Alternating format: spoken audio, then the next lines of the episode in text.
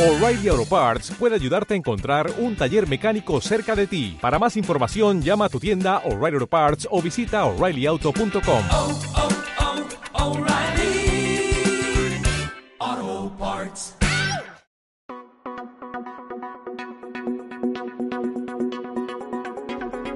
Bienvenidos a Certifica, el podcast de EQA sobre el mundo de la certificación de empresas.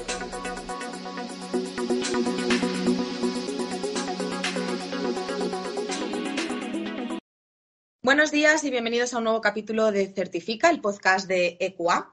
Hoy vamos a explicar de forma básica uno de los incentivos más importantes de I D I, las deducciones fiscales por actividades de I D I. Para ello contamos con Juan Luis Delgado, director de operaciones en el área de certificación I D I de EQUA España. Buenos días, Juan Luis, ¿qué tal estás?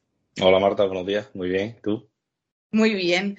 Eh, para comenzar es importante explicar, para, para, comenzar y entrar ya en materia, es importante explicar qué son las deducciones fiscales y qué beneficios tienen las empresas que se deducen por actividades de I D I. Bien, las, deducciones fiscales por I D I es un, es un incentivo fiscal, ¿vale? Cuyo objetivo final, digamos, es la eh, deducción fiscal, una desgrabación fiscal en impuestos a sociedades para las empresas que mm, realizan, ejecutan proyectos, digamos, novedosos o innovadores. ¿Vale? En la certificación de esta tipología de proyectos, bueno, hablamos de distintos distinto grados, digamos, de novedad o de calificación. Hablamos de proyectos de, de I+D, de investigación y desarrollo, hablamos de proyectos de innovación tecnológica o proyectos de I+D más I, es decir, investigación, desarrollo e innovación tecnológica, ¿vale? Como digo, las empresas que se cogen a este incentivo eh, tras certificar su proyecto con una entidad certificadora, ¿no? Como SQA, eh, reciben en su impuesto social esa excepción fiscal, ¿no? Esa excepción fiscal se traduce en un porcentaje sobre el, el, gasto o, lo que, o la, inversión en ese proyecto durante el ejercicio, un ejercicio fiscal en cuestión, ¿vale? Eh, como, como, beneficio, bueno, hablando un poco general de, de, este esquema, de este incentivo, se puede decir que es un incentivo que a efectos económicos es, eh, sería como equiparable a las subvenciones, pero no tributan, ¿vale? Eh, es un incentivo que además tiene el beneficio de que es eh, compatible con otro tipo de ayudas o de incentivos fiscales, otro tipo de incentivo, como puede ser la bonificación del personal investigador, hay compatibilidad, ¿vale? Mm, es un incentivo que no está sujeto, digamos, a concurrencia competitiva, es decir, que es de libre aplicación. O sea, cualquier empresa que haga, desarrolle proyectos eh, innovadores o novedosos se puede acoger a este tipo de incentivos, ¿vale? No está sujeto, digamos, a, a, concurrencia competitiva, ¿vale? Luego, otra ventaja que tiene es la posibilidad de monetización. La posibilidad de monetización quiere decir, por ejemplo, para empresas que tienen insuficiencia de cuota en sus impuestos sociedades, por lo cual eh, a priori no podrían deducirse fiscalmente, ¿no? Pues este, este, este, esta deducción, aplicársela, pueden, eh, digamos, solicitar la devolución a posteriori, ¿no? Sobre esos, eh, esos proyectos que ejecutaron con anterioridad, ¿vale? Y que, por ya te digo, por insuficiencia de cuota no pudieron aplicarse. Es posible solicitar la devolución, ¿vale? El tema de la monetización también es, evidentemente, eso es una ventaja, ¿no? Uh -huh. eh, este incentivo, como hablamos de un porcentaje de deducción, pues evidentemente es un incentivo que va, eh, digamos, parejo a la intensidad o a la inversión de la empresa en I más I, ¿no? Quiero decir que es, que es proporcional a, al grado de inversión, es decir, pues la empresa que ejecuta un proyecto, mientras más invierta en el proyecto, evidentemente el porcentaje de deducción será mayor, ¿vale? Entonces, bueno, digamos que, que no hay un, un límite en ese sentido, ¿no? sino que, que, hay una, una, que es directamente proporcional al grado de, inversión de, la empresa. ¿vale? Eh, por otra parte, es muy importante el, el, concepto de seguridad jurídica. ¿vale? Eh, quiero decir, eh, la empresa lo que gana con nuestro certificado y sobre todo teniendo en cuenta el informe motivado del ministerio, ¿vale? que emite, el ministerio emite el informe motivado tras digamos, resolver el informe de certificación de QA. La empresa lo que gana es seguridad jurídica. ¿Por qué? Porque ese informe motivado que emite el Ministerio es vinculante con Hacienda. ¿Vale? Entonces, eh, lo bueno es que gana seguridad jurídica en el sentido que pues no, no hay prácticamente riesgo a la hora de aplicarse esa deducción. en su impuesto a sociedades. ¿Vale? Entonces, eso sería un poco en global los beneficios o ventajas de este, de este incentivo fiscal. ¿Y cuáles son las normas por las que se rigen las deducciones fiscales? ¿Cuál es la, normativa vigente del incentivo? A ver, sí, en cuanto a normativa, mmm, de forma global podemos mencionar en primer lugar el, Real Decreto 14, 1432 del, del, año 2003, el cual, digamos, es el Real Decreto que,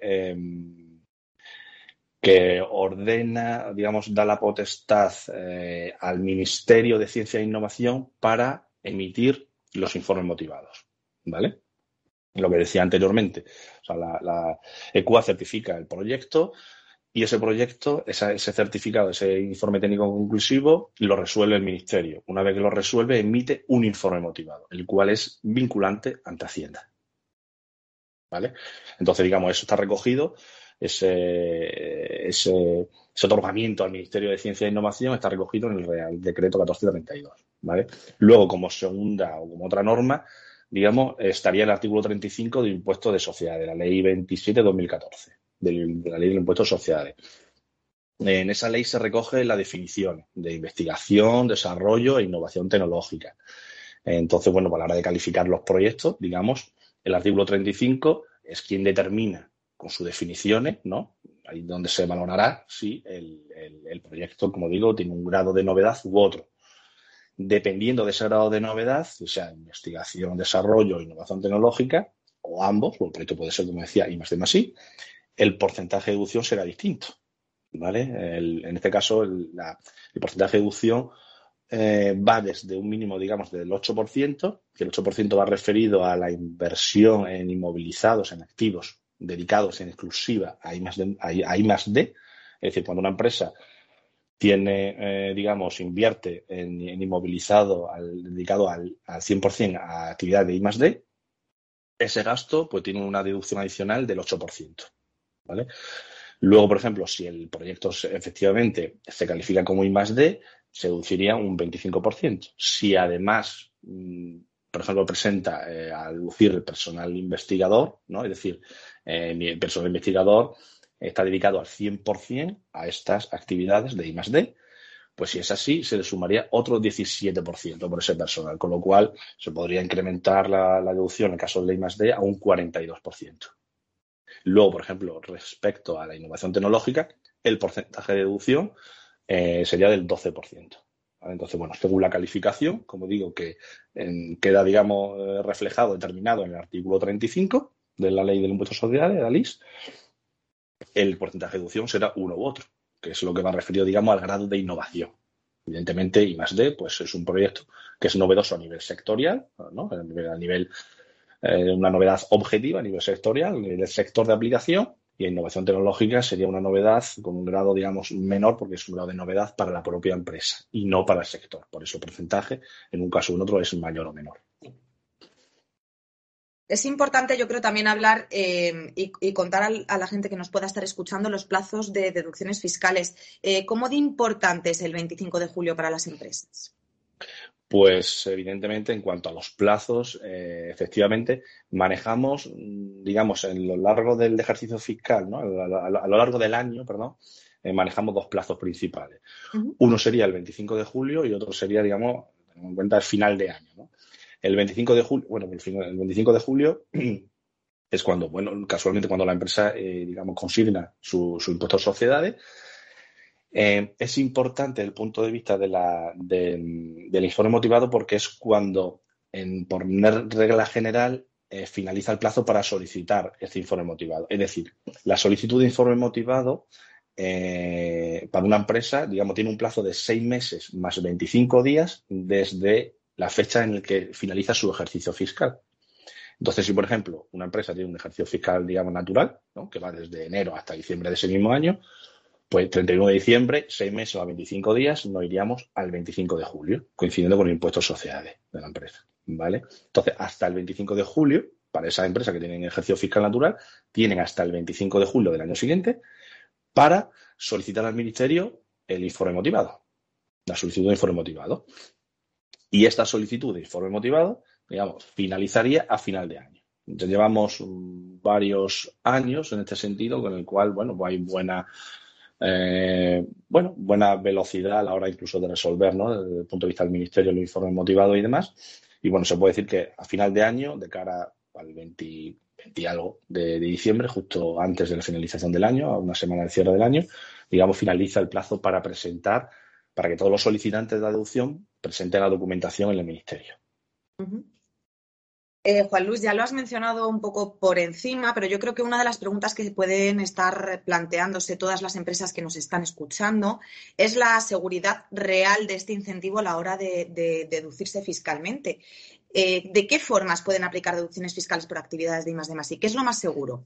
Porque hasta donde hemos estado hablando, entiendo que la empresa se puede deducir por su cuenta y riesgo, puede también pasar por nosotros, por certificar su proyecto de más I, y puede además eh, hacerlo a través de informe motivado vinculante del Ministerio, ¿no?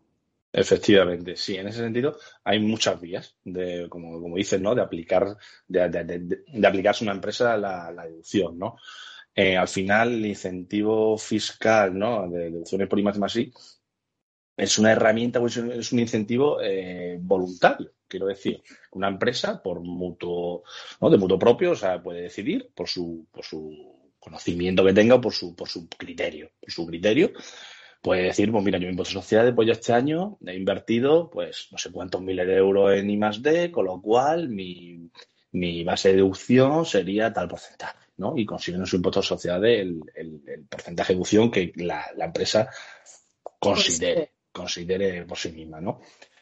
El problema de esa situación, pues claro, que ante una inspección de cualquier tipo, Hacienda o de quien sea, pues claro, te pueden cuestionar perfectamente eh, tanto la naturaleza del proyecto, es decir, tú me has dicho que el proyecto es I más D o IT, pero yo lo considero, no considero que esté bien justificado. A ver, justifícame, preséntame documentación. ¿En qué te basas tú para considerar que has hecho I más D o IT, ¿no? Durante el ejercicio fiscal anterior. O sea, te, pueden poner, bueno, pues te pueden cuestionar, ¿no? La, la naturaleza. Por otra parte, también te pueden cuestionar los gastos, la, la, los gastos que tú hayas considerado que pueden pertenecer a la base de deducción, ¿no? La empresa puede decir, a ver, pues darme un listado, ¿no? O sea, te puede requerir un, una inspección, cuáles han sido esos gastos por los que tú te has deducido y cuestionarte, le decías, no, pues esto no es deducible, o esto no puede ser, o esto, o sea, te cuestiona, te cuestiona lo que tú, esa, Sí, ese, porque al final ellos lo esa deducción. porque ellos mismos lo dicen. no hay- Efectivamente, no están, digamos, respaldados, ¿no? No están respaldados por, por, una, por una entidad o por un profesional o un experto que garantice que eso ha sido así o es así, ¿vale? Eh, luego también hay otras vías, por ejemplo, la empresa se puede apoyar en consultas vinculantes, consultas vinculantes que se han hecho, que han hecho otras empresas del sector, que puede ser parecido a la situación, ¿no? Que es que tiene el solicitante y puede decir, no, sí, pues yo me apoyo en la consulta vinculante tal, porque fíjate, aquí preguntaron sobre este aspecto y él mismo justo lo que yo considero.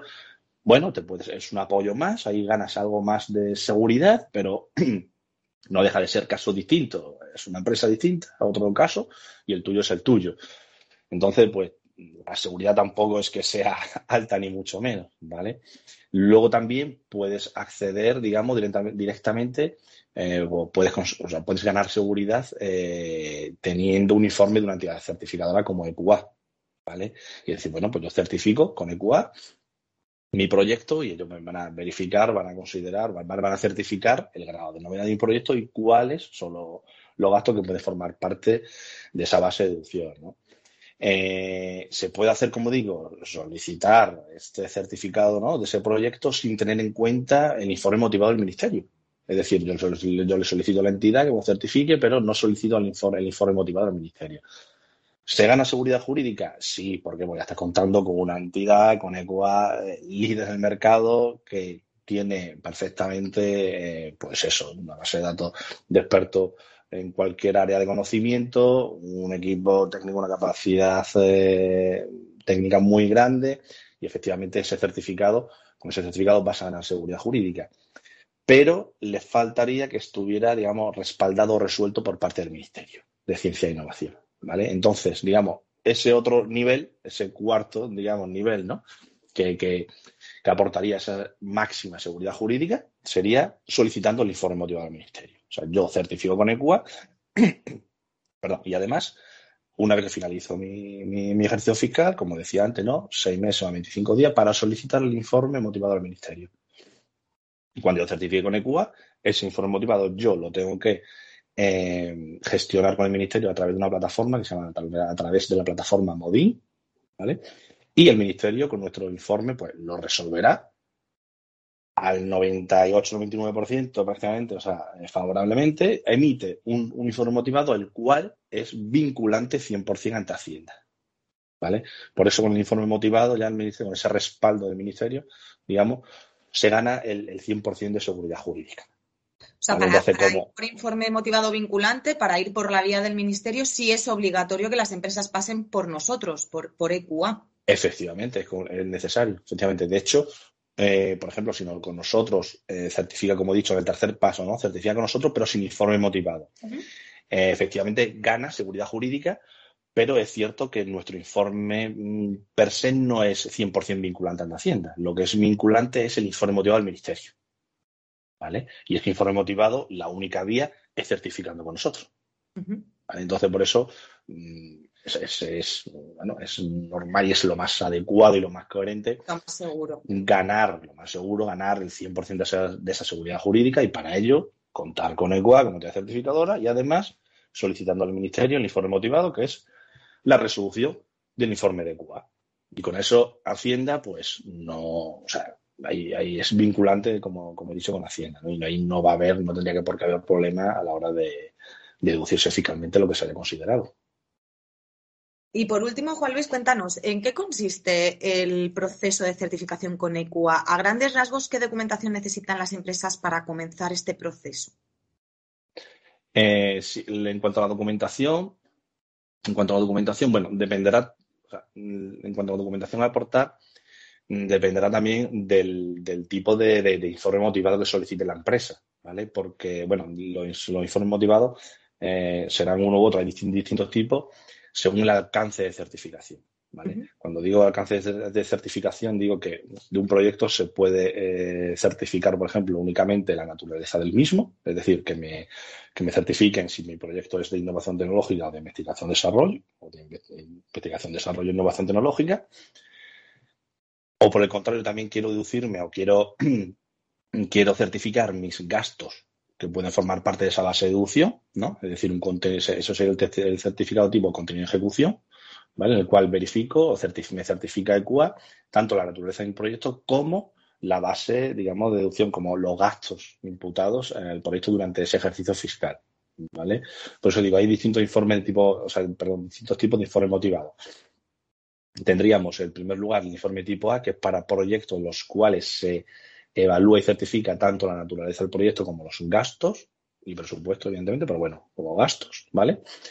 Y también a nivel de muestrario, los proyectos, los proyectos de tipo muestrario también entrarían en esta, en esta, en esta, sí, en esta categoría ¿no? de informes motivados tipo A.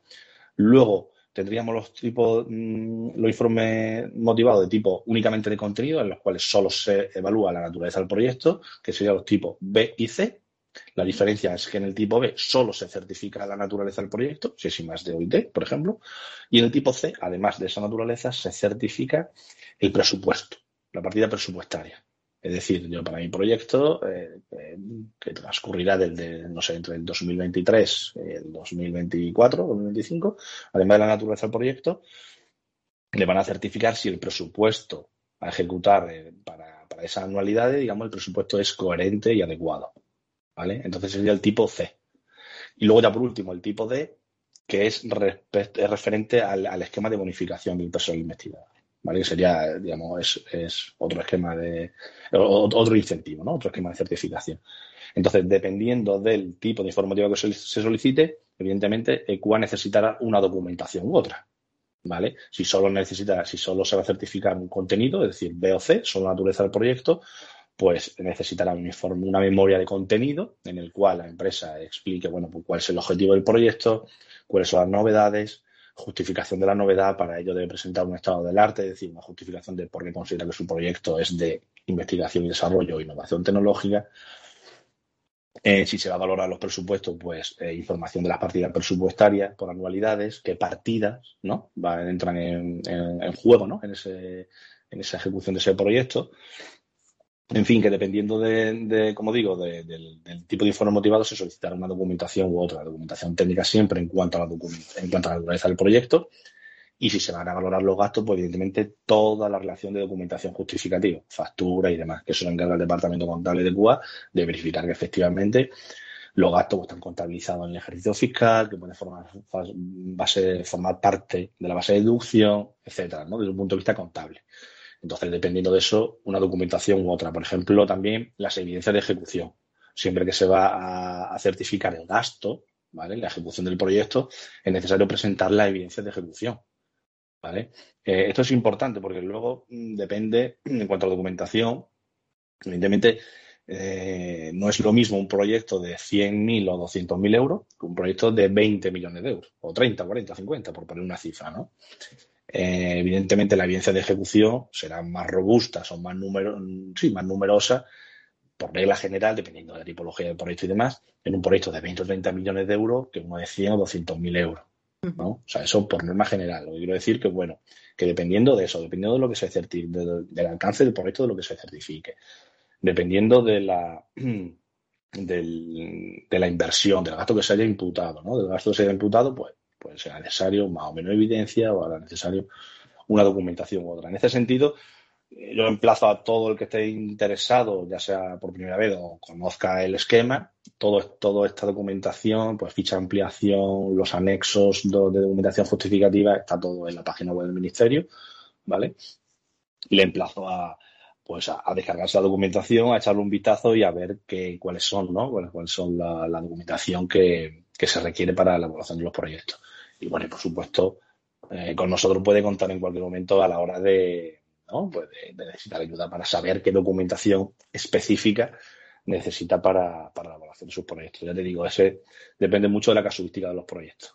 ¿Vale? Depende mucho de, o los proyectos en cooperación, o lo mismo un proyecto individual en el que solo hay, bueno, pues, un proyecto individual que solo participa una empresa, con la cual hay un proyecto que sea en cooperación o consorciado en el que participan varias empresas. Evidentemente, pues ahí sí vamos a necesitar información, ya no solo de la entidad solicitante de la deducción, sino también del resto de empresas. ¿no? ¿Qué ha hecho el resto de empresas en esos otros paquetes de trabajo, ¿no? Dentro del proyecto y guardar relación con la ejecución que haya hecho el, la entidad solicitante.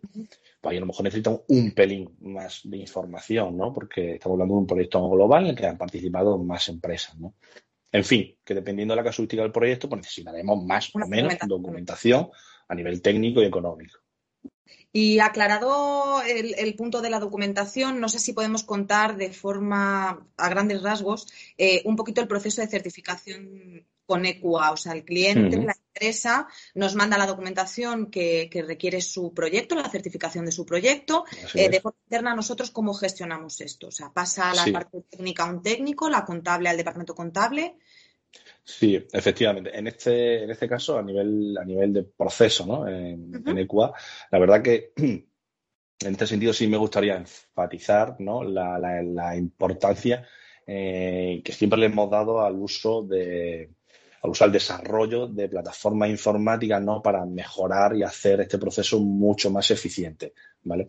En este sentido, es importante tener en cuenta que en el proceso de certificación somos muchos los actores o los entes que participamos en ellos, ¿no? Ya no solo eh, a nivel de la propia entidad, no a nivel interno, que ya es un equipo bastante complejo en el sentido de, por ejemplo, nosotros tenemos, por supuesto, primero un equipo mmm, comercial que se encarga ¿no? de esa relación contractual con el cliente a la hora de realizar una oferta, de realizar esa, sí, pues esa relación contractual, dependiendo ¿no? de la tipología de proyecto que quieren certificar y demás.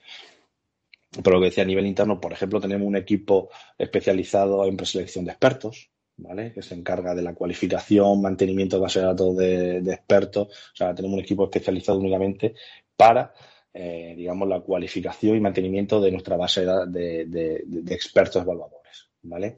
Luego tenemos un, departamento puramente contable que se encarga de la parte de la evaluación mm, contable tenemos un, equipo puramente técnico, ¿no? Con su responsable y demás que se encargan de coordinar la parte, digamos, más técnica, aunque son los encargados, ¿no? De ser, son responsables de todo el, proceso de certificación, desde que entra la memoria a la entidad hasta que se emite el certificado, ¿vale? Entonces, en ese sentido, como digo, somos muchos actores, Ya eso solo a nivel interno. A nivel externo, pues expertos evaluadores que tenemos, ¿no? Los expertos evaluadores trabajamos la evaluación de los proyectos. Cliente, por otra parte tenemos el cliente. Y por otra parte también siempre tenemos a ENAC, la entidad nacional de acreditación, que es quien nos acredita para desempeñar nuestra labor. El ministerio, por supuesto, ¿no? Siempre nos regula con su, pues, como decía antes, con la emisión de su, la emisión de sus informes motivados, las instrucciones, ellos también tienen sus propias instrucciones, en el ministerio tienen colgados ¿no? sus manuales de usuario, o sea, hay instrucción tanto desde el punto de vista del ministerio como de ENAC. Es decir, que somos un conglomerado muy, muy numeroso, ¿no? En el cual yo creo que es importante pues eh, aprovechar y hacer uso de esta plataforma tecnológica, ¿no? informática, para acelerar o para hacer más eficiente el proceso, el proceso de certificación. Por eso nosotros, en cuanto que recibimos una primera memoria, eh, de hecho, lo tenemos automatizado con una plataforma que se llama Evaluadoc, ¿vale? En el cual nosotros estamos en contacto directo con el cliente, ¿vale? Para presentar una documentación e incluso para que ellos vean a tiempo real cada día el estado de su proyecto, ¿vale? ¿En qué estado se encuentra su proyecto? Pues está en evaluación técnica, en evaluación contable, hay una no conformidad abierta o una no conformidad que ya ha sido subsanada, no sé, bueno, pues en contacto con el cliente, una plataforma informática solo para estar en contacto con el, con el cliente o con el solicitante de, de la deducción, ¿no? Luego tenemos otra plataforma que se evalúa eh, expertos, que es donde almacenamos toda la información de nuestra base de datos de, expertos, nuestra, la cualificación, eh, pues eso, todos los expertos a nivel 4 dígitos y 6 dígitos, eh, su competencia anual que se revisa, evidentemente, etcétera. Eso es una plataforma única para expertos, ¿no? Luego tenemos otra plataforma de proyectos, que es con la cual trabajamos cada uno de los proyectos con los, con los expertos, ¿vale? A la hora de evaluar, pues los expertos hacen uso de esta plataforma para cumplimentar su informe de evaluación, para hacer la evaluación del proyecto y sobre esa plataforma, sobre esa evaluación, nosotros vamos trabajando, vamos eh, viendo que efectivamente, bueno, pues los expertos justifican los proyectos en base a los requisitos, ¿no? Bajo lo que estamos, digamos, regulados, ¿no? Como decía antes, pues por una parte NAC, por otra parte Ministerio. ¿Qué quiero decir con esto? Pues lo que, lo que decía en un primer momento, ¿no? Incidir en la, en la gran inversión y la gran sí, apuesta que hacemos por este tipo de plataformas para hacer el proceso mm, lo más eficiente posible. ¿Vale? Entonces, de que entra la memoria, entra la memoria, eh, pasa por, una primera fase que es la evaluación del, o sea, la, preselección del experto, es decir, el equipo de expertos realiza una primera revisión de la memoria y encuadra ese proyecto en una de las disciplinas de conocimiento, una del área de conocimiento temática, ¿no? Pues según los códigos UNESCO, ¿no? Pues un proyecto si es del sector eh, agroalimentario, o sobre construcción o sobre ciencias del ordenador, evidentemente, bueno, pues encuadra en un primer lugar ¿no? ese, ese proyecto en unos códigos y se le asigna unos, códigos, unos expertos devoladores, tanto a nivel cuatro dígitos como seis dígitos. ¿De acuerdo? Después, a posteriori, ya pasa la parte técnica, pasa el gestor de proyectos, esa memoria, y ahí se hace ya la evaluación técnico-económica. ¿Vale? Eh, en este sentido, aunque la evaluación técnica, digamos, es la, es la primera fase luego va la parte, digamos, la parte contable, sí es cierto que intentamos que sean evaluaciones, digamos, paralelas para eh, ganar tiempo, para ganar eficiencia, ¿vale? Y luego en un tema de instancia, cuando ya tenemos el informe tanto a nivel técnico como contable, pasa al comité de certificación. Pasa a otro comité de certificación, el cual, digamos, eh, pues toma la decisión sobre ese certificado, ¿no? Pues se debe, se puede emitir el certificado o no, ¿no? O sea, eh, decide si se puede otorgar o no el, certificado que se, ha, que se ha desarrollado, ¿no? Se ha hecho, ¿vale? Entonces, en ese sentido, pues es un proceso mm, a priori parece que es sencillo, bueno, son siempre los mismos pasos, pero son mucha gente los que participamos. Eh, como digo, apostamos mucho por las plataformas. Y bueno, gracias a ello puedo decir abiertamente, bueno, pues que, por ejemplo, a pesar de que tenemos una media certificación, ¿no? No que tengamos una media, sino que el plazo medio certificación que se, ¿no? que se estipula inicialmente es de ocho semanas, dos meses, pero sí es cierto que a día de hoy tenemos un plazo de certificación, una media bastante más baja. ¿vale? Y eso, pues al final es gracias tanto a la plataforma que tenemos, ¿no? La plataforma de, de comunicación, como he explicado con todos los partícipes, a la competencia técnica de, del equipo de QA, que al final eso es, es nuestro corazón, es nuestra savia y ahí es donde, pues, demostramos nuestra nuestra valía y nuestro no y cómo podemos pues pues eso cumplir con el cliente en un plazo un plazo más que más, que adecuado no más razonable efectivamente Pues muchas gracias, Walbus, porque yo creo que ha quedado todo eh, muy bien explicado. Eh, de todas maneras, si hay alguien que tiene cualquier duda o quiera incidir un poco más en cualquier eh, punto de la certificación, documentación necesaria, puede contactar con nosotros sin problema. Seguro que hay alguien de nuestro equipo que pueda atenderle sin ningún problema. Muchas gracias. Por supuesto. Gracias, Marta. A ti. Vamos a recordar a todos los que nos están escuchando que pueden encontrar información sobre todos los servicios que ofrece QA a través de nuestra web, donde además eh, también tienen disponible la programación de los webinars gratuitos que impartimos de forma periódica. Un saludo, gracias. Gracias, Marta.